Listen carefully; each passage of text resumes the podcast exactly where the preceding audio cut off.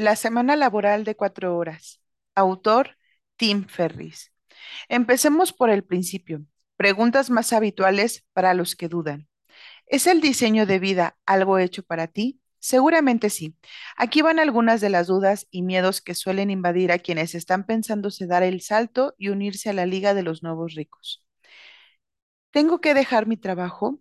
¿Tiene que gustarme correr riesgos? No a las dos cosas, tanto para desaparecer de la oficina usando trucos mentales de Jedi como para diseñar negocios que financien tu modo de vida, siempre habrá un camino con el que te sientas cómodo. ¿Cómo consigue un empleado de una mega empresa norteamericana desaparecer un mes para explorar los tesoros ocultos de China y borrar sus huellas con ayuda de la tecnología? ¿Cómo se crea un negocio que funciona solo y genera 80 mil dólares al mes sin necesidad de gestión alguna? Aquí está todo. ¿Tengo que ser veinteañero soltero? De ninguna manera. Este libro es para cualquiera que esté harto de aplazar su vida y quiera vivirla a tope en vez de posponerla. Entre los casos que veremos, hay un chico de 21 años que conduce un Lamborghini y una madre soltera que recorrió el mundo durante cinco meses con dos niños. Si estás harto del manido menú de posibilidades de siempre y te sientes preparado para adentrarte en un mundo de opciones infinitas, este libro es para ti. Tengo que viajar, yo solo quiero tener más tiempo. No, viajar es una opción más. El objetivo es crear libertad de tiempo y espacio para usarlo ambos cuando tú quieras. ¿Tengo que haber nacido rico? No. Mis padres nunca han ganado más de 50 mil dólares al año entre los dos y yo llevo trabajando desde los 14. No soy Rockefeller y tampoco tienes que serlo tú. ¿Tengo que ser licenciado de una universidad prestigiosa? No, la mayoría de las personas que pongo como ejemplo en este libro no fueron a Harvard y algunos nunca terminaron sus estudios. Las instituciones académicas de renombre son fantásticas, pero existen beneficios por no proceder de ellas que suelen pasar desapercibidos. Los licenciados de facultades prestigiosas se ven succionados hacia puestos con jornadas de 80 horas semanales, con sueldos astronómicos, además de aceptar como la única vida posible pasar entre 15 y 30 años en un trabajo hiperdeprimente. ¿Cómo lo sé yo? He vivido para contarlo. Este libro le da la vuelta a la tortilla mi historia y por qué necesitas este libro. Siempre que te descubras en el lado de la mayoría, es hora de detenerse a reflexionar. Mark Twain. Todo aquel que no viva por encima de sus posibilidades sufre de falta de imaginación. Oscar Wilde. Las manos me estaban sudando otra vez. Ahí estaba, con los ojos fijos en el suelo, porque no me deslumbrasen los potentes focos del techo. Supuestamente era uno de los mejores del mundo, pero yo no acababa de asimilarlo. Mi pareja, Alice, iba pasando el peso del cuerpo de un pie a otro mientras esperábamos en la cola junto a nueve parejas más, todos seleccionados de entre más de mil contrincantes de más de 29 países de cuatro continentes. Era el último día de las semifinales del Campeonato Mundial de Baile de Tango e íbamos a actuar por última vez delante de jueces, cámaras de televisión y una muchedumbre que nos Los de- las demás parejas llevaban una media de 15 años juntos. Para nosotros, ese momento era la culminación de cinco meses de práctica y durante seis horas diarias esta práctica. Nuestro público nos reclamaba. ¿Cómo estás? me preguntó en su español claramente argentino. Alicia, una bailarina con muchas tablas. Estupendamente, genial. Disfrutemos de la música. Olvídate de la gente como si no estuvieran. Eso no era del todo verdad. Era difícil siquiera imaginarse a 50 mil espectadores y coordinadores de la rural, aunque sea el mayor pabellón de exposiciones de Buenos Aires. A través de la densa cortina de humo de cigarrillo, casi no se distinguía la enorme masa que se removía sinuosamente en las gradas. Por todos lados se veía claramente el suelo, menos el espacio sagrado de 75 centímetros por un metro justo en el centro. Me estiré el traje a rayas mientras jugueteaba con mi pañuelo de seda azul hasta que se hizo evidente que era un manojo de nervios. ¿Estás nervioso? No, no estoy nervioso, es la emoción. Voy a divertirme y dejar que el resto fluya. Número 152, al escenario. Nuestro acompañante había cumplido con su parte y ahora nos tocaba a nosotros. Le susurré a Alicia una broma nuestra al oído mientras subíamos a la plataforma de madera. Tranquilo, soltó una risa y justo en ese momento pensé para mí mismo, ¿Qué demonios estaría haciendo ahora mismo si no hubiese dejado mi trabajo en Estados Unidos hace más de un año? El pensamiento se desvaneció tan rápido como había surgido cuando el presentador se acercó al altavoz y el público estalló en aplausos al unísono. Pareja número 152. Timothy Ferris y Alicia Monti, Ciudad de Buenos Aires. Era nuestro momento y yo estaba exultante. Hoy en día es difícil responder a la pregunta más básica que se hace en Estados Unidos, y gracias a Dios que es así. Si no lo fuese, no estarías leyendo ahora mismo este libro. Bueno, ¿y a qué te dedicas? Suponiendo que pudieras encontrar me difícil y dependiendo de cuándo me lo preguntaras, preferiría que no lo hicieras, podría estar corriendo en moto por Europa, buceando en una isla privada en Panamá, descansando debajo de una palmera entre clases de kickboxing en Tailandia o bailando tango en Buenos Aires. Lo mejor de todo es que no soy multimillonario. Ni me hace especial ilusión serlo. Nunca me ha gustado responder a, a estas preguntas de cóctel porque son el reflejo de una epidemia que me alcanzó también a mí durante mucho tiempo. Identificar qué haces con quién eres. Si alguien me pregunta ahora qué hago con la sincera intención de saberlo, explico los misteriosos miedos que sustentan mi forma de vida en muy pocas palabras. Soy camello. Con eso normalmente se acaba la conversación. Además, solo es verdad a medias. Tardaría demasiado en contar la verdad completa. ¿Cómo explicar que lo que hago con mi tiempo y lo que hago para ganar dinero son dos cosas completamente distintas? Que trabajo menos de cuatro horas por semana y gano más al mes de lo que antes ganaba en un año. Por primera vez te voy a contar mi verdadera historia. Trata de una discreta subcultura de personas llamadas nuevos ricos. ¿Qué hace un millonario residente en un iglú que el residente de un cubículo de oficina no hace? Regirse por una serie de reglas poco comunes. ¿Cómo consigue alguien que ha trabajado siempre para una empresa tecnológica escaparse para recorrer el mundo durante un mes sin que su jefe se dé cuenta? Se sirve de la tecnología para borrar sus huellas. El dinero ya no se lleva. Los nuevos ricos dejan de aplazar su vida para crear formas de vida lujosas en el presente, sirviéndose de las divisas del nuevo rico, tiempo y movilidad. Esto es a la vez un arte y una ciencia que denominaremos diseño de vida. He pasado los últimos tres años viajando con quienes viven en mundos que actualmente no podemos imaginar. Deja de odiar la realidad. Yo te enseñaré a someterla a tu voluntad. Es más fácil de lo que parece.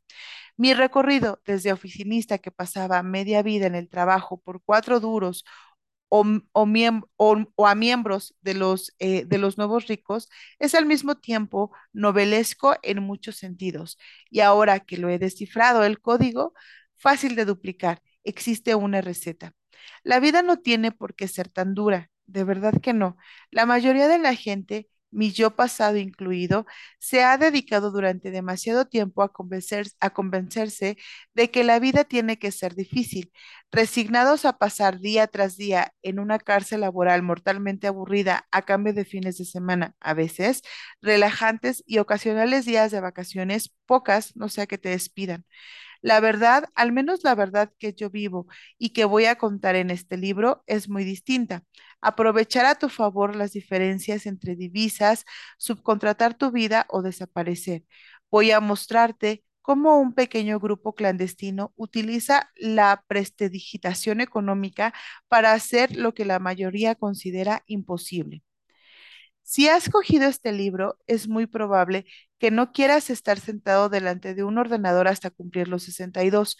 Tu sueño puede ser dejar de depender de un sueldo, hacer realidad tu fantasía de viajar, vagabundear por ahí mucho tiempo, batir récords mundiales o simplemente dar un giro de 180 grados a tu trayectoria profesional.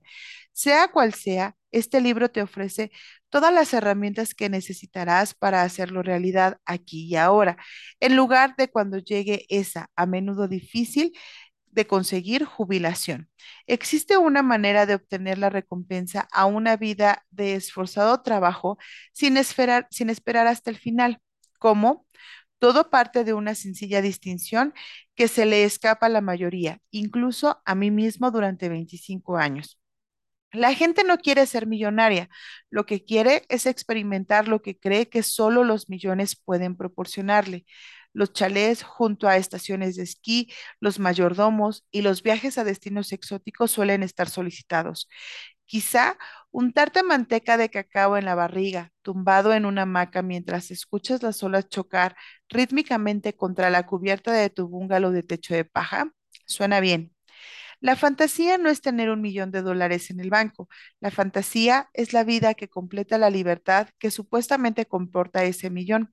La cuestión es cómo conseguir esa vida de millonario, de completa libertad, sin tener primero el millón de dólares.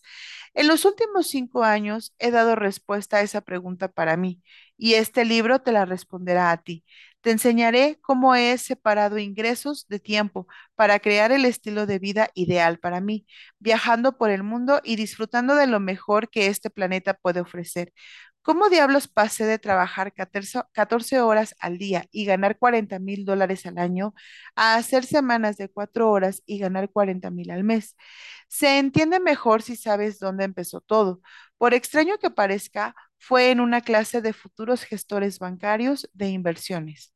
En 2002, Ed Sau, mentor entre los mentores y antiguo profesor mío de habilitación con tecnología punta en la Universidad de Princeton, me invitó a regresar para hablar a la misma clase sobre mis aventuras empresariales en el mundo real. Me quedé perplejo de que habían dado charlas a esos mismos alumnos y aunque habían montado una empresa de suplementos alimenticios para deportistas muy rentable, yo marchaba al son de una música bien distinta. Sin embargo, durante los días que siguieron me di cuenta de que lo que a todo el mundo le interesaba era cómo levantar empresas grandes y exitosas, venderlas y luego pegarse la gran vida. Nada que objetar. La pregunta que nadie parecía hacer o responder era, ¿por qué hacer todo eso? ¿Cuál es el cuerno de oro que justifica pasar los mejores años de tu vida esperando a ser feliz cuando ya te quede poco para el final? Las ponencias que terminé redactando, tituladas ¿Cómo ser camello para ganar dinero pasándotelo bien?, partían de una premisa muy sencilla, replantearse los supuestos en los que se basa la ecuación vida-trabajo. ¿Cómo cambiarían tus decisiones si no existiese la jubilación? ¿Qué pasaría si pudieras probar cómo se siente esa recompensa por aplazar tu vida antes de trabajar 40 años para conseguirla mediante una mini jubilación? ¿Realmente es necesario trabajar como un esclavo para vivir como un millonario? Ni me imaginaba a dónde me llevarían estas preguntas. La inusual conclusión, las reglas de sentido común del mundo real son una frágil colección de ilusiones reforzadas por la sociedad. Este libro te enseñará a detectar y aprovechar las opciones que otros no ven. ¿Por qué este libro es diferente? Primero, no voy a detenerme mucho en el problema.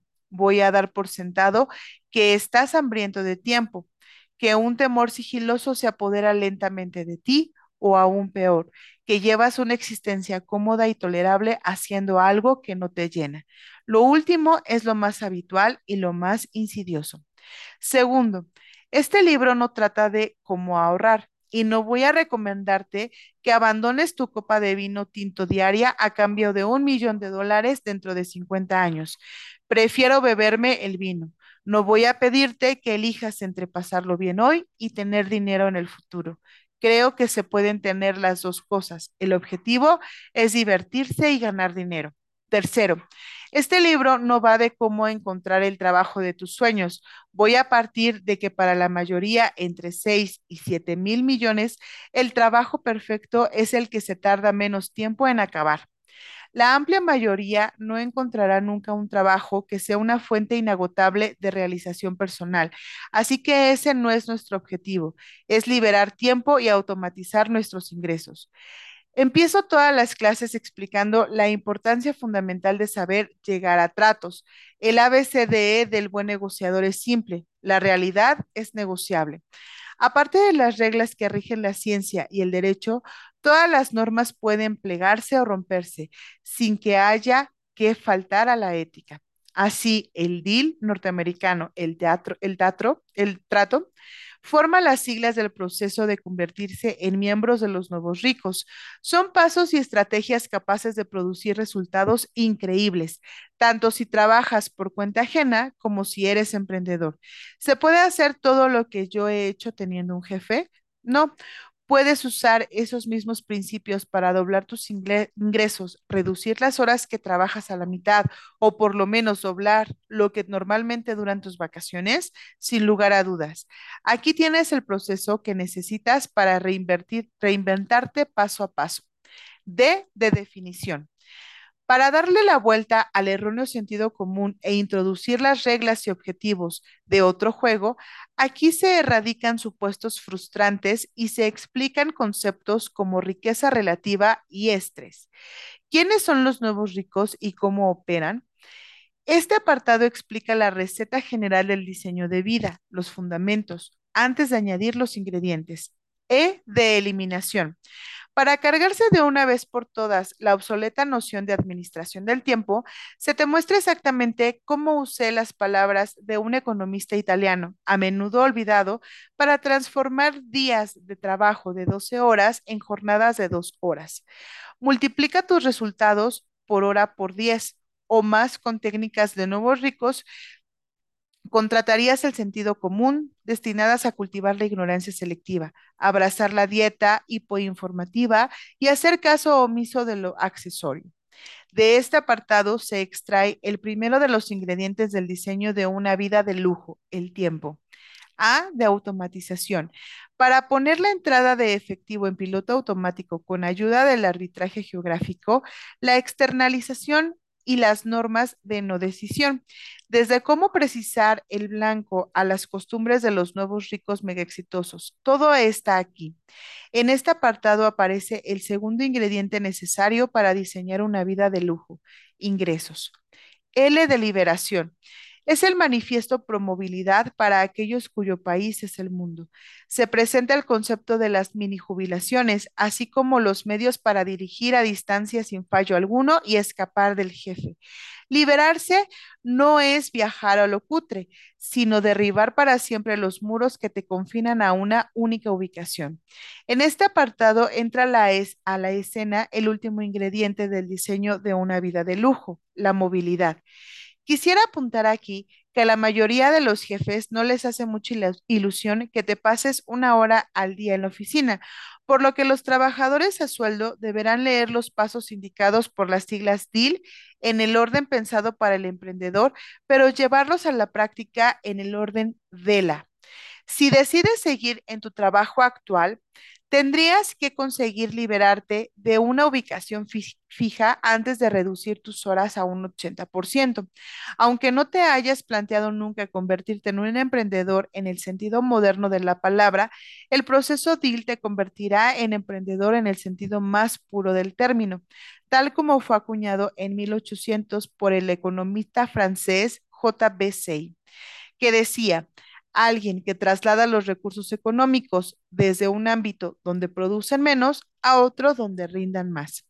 Para terminar, quiero decir que muchas de las cosas que recomiendo te parecerán imposibles y hasta contrarias al sentido común más elemental. Soy totalmente consciente. Decídete a probar estas ideas como un ejercicio de pensamiento lateral.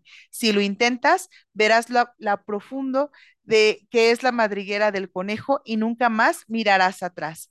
Respira hondo y déjame mostrarte mi mundo. Y recuerda, tranquilo, es hora de divertirse y dejar que el resto fluya. Tim Ferris. Cronología de una patología. Un experto es una persona que ha cometido todos los errores que pueden cometerse en un campo muy reducido. Niels Bohr, médico danés ganador de un premio Nobel. De costumbre estaba loco, pero tenía momentos de lucidez donde era simplemente estúpido. Heinrich Heine, crítico y poeta alemán. Este libro te enseñará exactamente los mismos principios que yo he aplicado para convertirme en lo siguiente. Ponente invitado como experto en habilitación en la Universidad de Princeton. Primer norteamericano de la historia que detecta, que detenta un récord Guinness mundial de tango, asesor de entrenamiento de más de 30 deportistas con récords mundiales. Según la revista Wire, el mejor promotor de sí mismo 2008, campeón nacional en China de kickboxing. Cuquero o caballo, en Nikko, Japón. Investigador y activista en materia de asilo político, bailarín de breakdance en la, en la MTV de Taiwán, competidor de lanzamiento en Irlanda, actor en una serie de televisión de máxima audiencia emitida en China y Hong Kong. ¿Cómo llegué a este punto? Es poquito menos glamoroso. 1977, nacido prematuro por seis semanas, me dan un 10% de posibilidades de sobrevivir. La cosa es que sobrevivo y me pongo tan gordo que no puedo dar volteretas. Un desequilibrio muscular en los ojos hace que cada uno mire por su lado. Mi madre me llamaba cariñosamente mi atunito. Hasta el momento, todo bien. 1983. Por poco suspendo la guardería porque me niego a aprender el alfabeto. Mi profesora se opone a explicarme por qué tengo que aprendérmelo y opta en su lugar por soltarme, porque soy la profesora, por eso. Le digo que eso es una chorrada y le pido que me deje en paz para poder concentrarme en dibujar tiburones. Me manda a la mesa de los malos y me hace comerme una pastilla de jabón. Inicio de mi desprecio por la autoridad. 1991, mi primer trabajo. Ay, qué recuerdos. Me contratan con el salario mínimo como fregachín en una heladería. Rápidamente me doy cuenta de que los métodos del jefe exigen hacer el doble de esfuerzo. Hago las cosas a mi manera. Termino en una hora en lugar de en ocho y me paso el resto del tiempo leyendo revistas de kung fu y practicando fuera patadas de karate. Me despiden en el plazo récord de tres días, con la frase de despedida, tal vez algún día aprendas a valorar el trabajo duro. Parece que el día aún no ha llegado. 1993. Me ofrezco voluntario para un intercambio de, de, año en Japón, donde la gente se mata de tanto trabajar, un fenómeno llamado karoshi. Y se dice que quieren ser sintoístas al nacer, cristianos al casarse y budistas al morirse.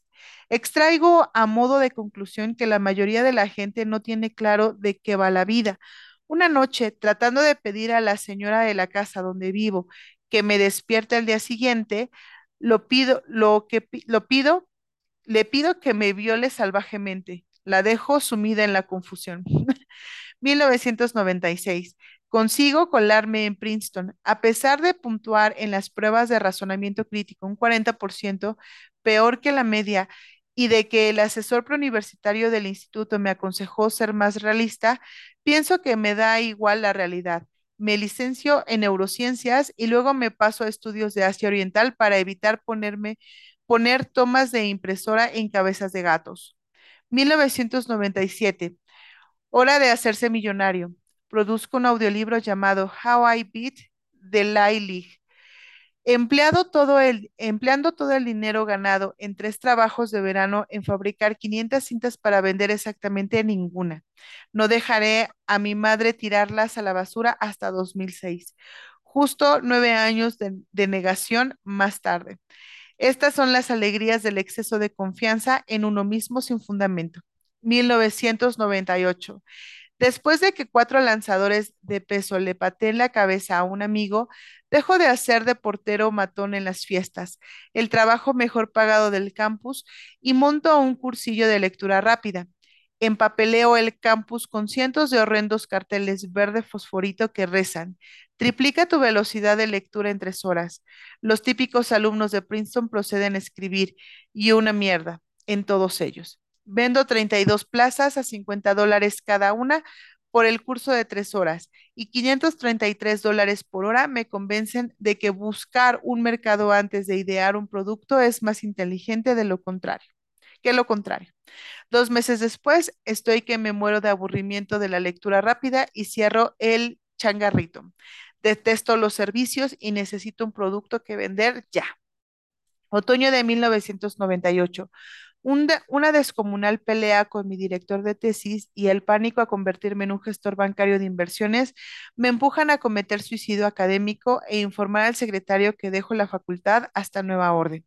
Mi padre está convencido de que nunca regresaré y yo estoy convencido de que mi vida se ha acabado. Mi madre piensa que no es para tanto y que no hace falta ponerse melodramático. Primavera de 1999. En tres meses, acepto y dejo un trabajo seleccionando contenidos para cursos en Berlitz, la mayor editorial del mundo de material de aprendizaje de idiomas, y otro como analista en una consultoría especializada en asilo político. Naturalmente, después me voy a Taiwán para montar una cadena de gimnasios de la nada y, al- y las triadas. La mafia china me la cierra. Regreso a los Estados Unidos derrotado y decidido a aprender kickboxing. Cuatro semanas después gano el campeonato nacional con el estilo más feo y menos ortodoxo jamás visto. Otoño del 2000. Con mi confianza repuesta y la tesis completamente sin hacer, vuelvo a Princeton. Mi vida no se acaba y parece que el retraso de un año ha obrado en mi favor. Los veinteañeros ahora tienen habilidades portentosas. Un amigo mío vende una empresa por 450 millones y yo decido dirigirme al oeste, a la cálida California, para ganar mis miles de millones. A pesar de encontrarme en el mercado laboral con más movimiento de la historia del mundo, consigo permanecer en el paro durante tres meses tras haberme licenciado, hasta que me saco mi as de la manga y mando al consejero delegado de una empresa recién montada 32 correos electrónicos consecutivos. Termina por rendirse y me pone en ventas. Primavera del 2001. True Sun Networks. Han pasado de ser un don nadie aquí de 15 personas a la empresa de almacenamiento de datos de capital privado número uno. ¿Cómo se mide eso? Con 150 empleados. ¿Qué es lo que hacen? El recién nombrado director de ventas me ordena empezar por la A de la guía y facturar a golpe la llamada telefónica. Le pregunto con el mayor tacto posible por qué actuamos como retrasados mentales. Contestación, porque lo digo yo empezamos mal. Otoño del 2001. Después de un año de jornadas de 12 horas, me entero de que soy la segunda persona que menos cobra en la empresa, después de la recepcionista. Me decanto por navegar por internet a lo bestia a tiempo completo. Una tarde que me había quedado sin videos obscenos que mandar, investigo si sería complicado empezar una empresa de suplementos dietéticos. Resulta que se puede externalizar todo, desde la fabricación hasta el diseño de los anuncios. Dos semanas y cinco mil dólares menos en mi tarjeta de crédito, tengo el primer lote fabricándose y una web colgada. Mejor porque me echan a la calle exactamente una semana más tarde. Del 2002 al 2003, Brain Quicken LLC ha despegado y ahora ganó gano más de 40 mil dólares al mes en lugar de 40 mil al año. El único problema es que quiero morirme cuando ahora trabajo más de 12 horas al día, 7 días por semana. Como que estoy acorralado. Me tomo una semana de vacaciones en Florencia, Italia, con mi familia y me paso 10 horas al día en un cibercafé tirándome de los pelos. Hay que joderse. Empiezo a enseñar a alumnos de Princeton cómo crear empresas de éxito, o sea, que den dinero. Invierno del 2004 ocurre lo imposible. Una empresa de producción de publireportajes y un conglomerado israelí se interesa por comprar mi niño, Brain Quicken. Simplifico, elimino y organizo la casa para hacerme prescindible. Milagrosamente, Brain Quicken no se derrumba, pero ambos tratos sí. Vuelta a empezar. Poco después, ambas empresas tratan de copiar mi producto y pierden en ello millones de dólares. Junio del 2004. Decido que, aunque mi empresa implosione, necesito escapar antes de convertirme en un clon de Howard Hughes. Le doy la vuelta a todo y mochila al hombro salgo para el aeropuerto de Nueva York, donde compro el primer billete a Europa que encuentro. Aterrizo en Londres, desde donde tengo intención de continuar hacia España para quedarme cuatro semanas recargando las pilas antes de volver a las minas de sal. Empiezo a relajarme y sufro inmediatamente una crisis nerviosa la primera mañana. Julio del 2004 al 2005. Las cuatro semanas se convierten en ocho y decido quedarme en el extranjero indefinidamente para pasar un examen final en automatización y vida experimental, sin tocar el correo electrónico más que durante una hora los lunes por la mañana. En cuanto me quito de en medio el embotellamiento que provocó desaparecer, que provocó desaparecer y los beneficios aumentan un 40%. ¿Qué diablos haces cuando ya no tienes la excusa del trabajo para ser hiperactivo y evitar las grandes preguntas? Al parecer, quedarte petrificado de miedo y, apre- y apretar bien el trasero. Septiembre del 2006. Regreso a Estados Unidos en un extraño estado de perpetuo para destruir metódicamente todo lo que antes daba por sentado sobre lo que es o no es posible hacer. ¿Cómo ser camello para ganar dinero pasándotelo bien? Ha evolucionado hasta convertirse en una asignatura que se enseña cómo diseñar tu vida ideal. El nuevo mensaje es sencillo. He visto la tierra prometida y traigo buenas noticias. Se puede tener todo.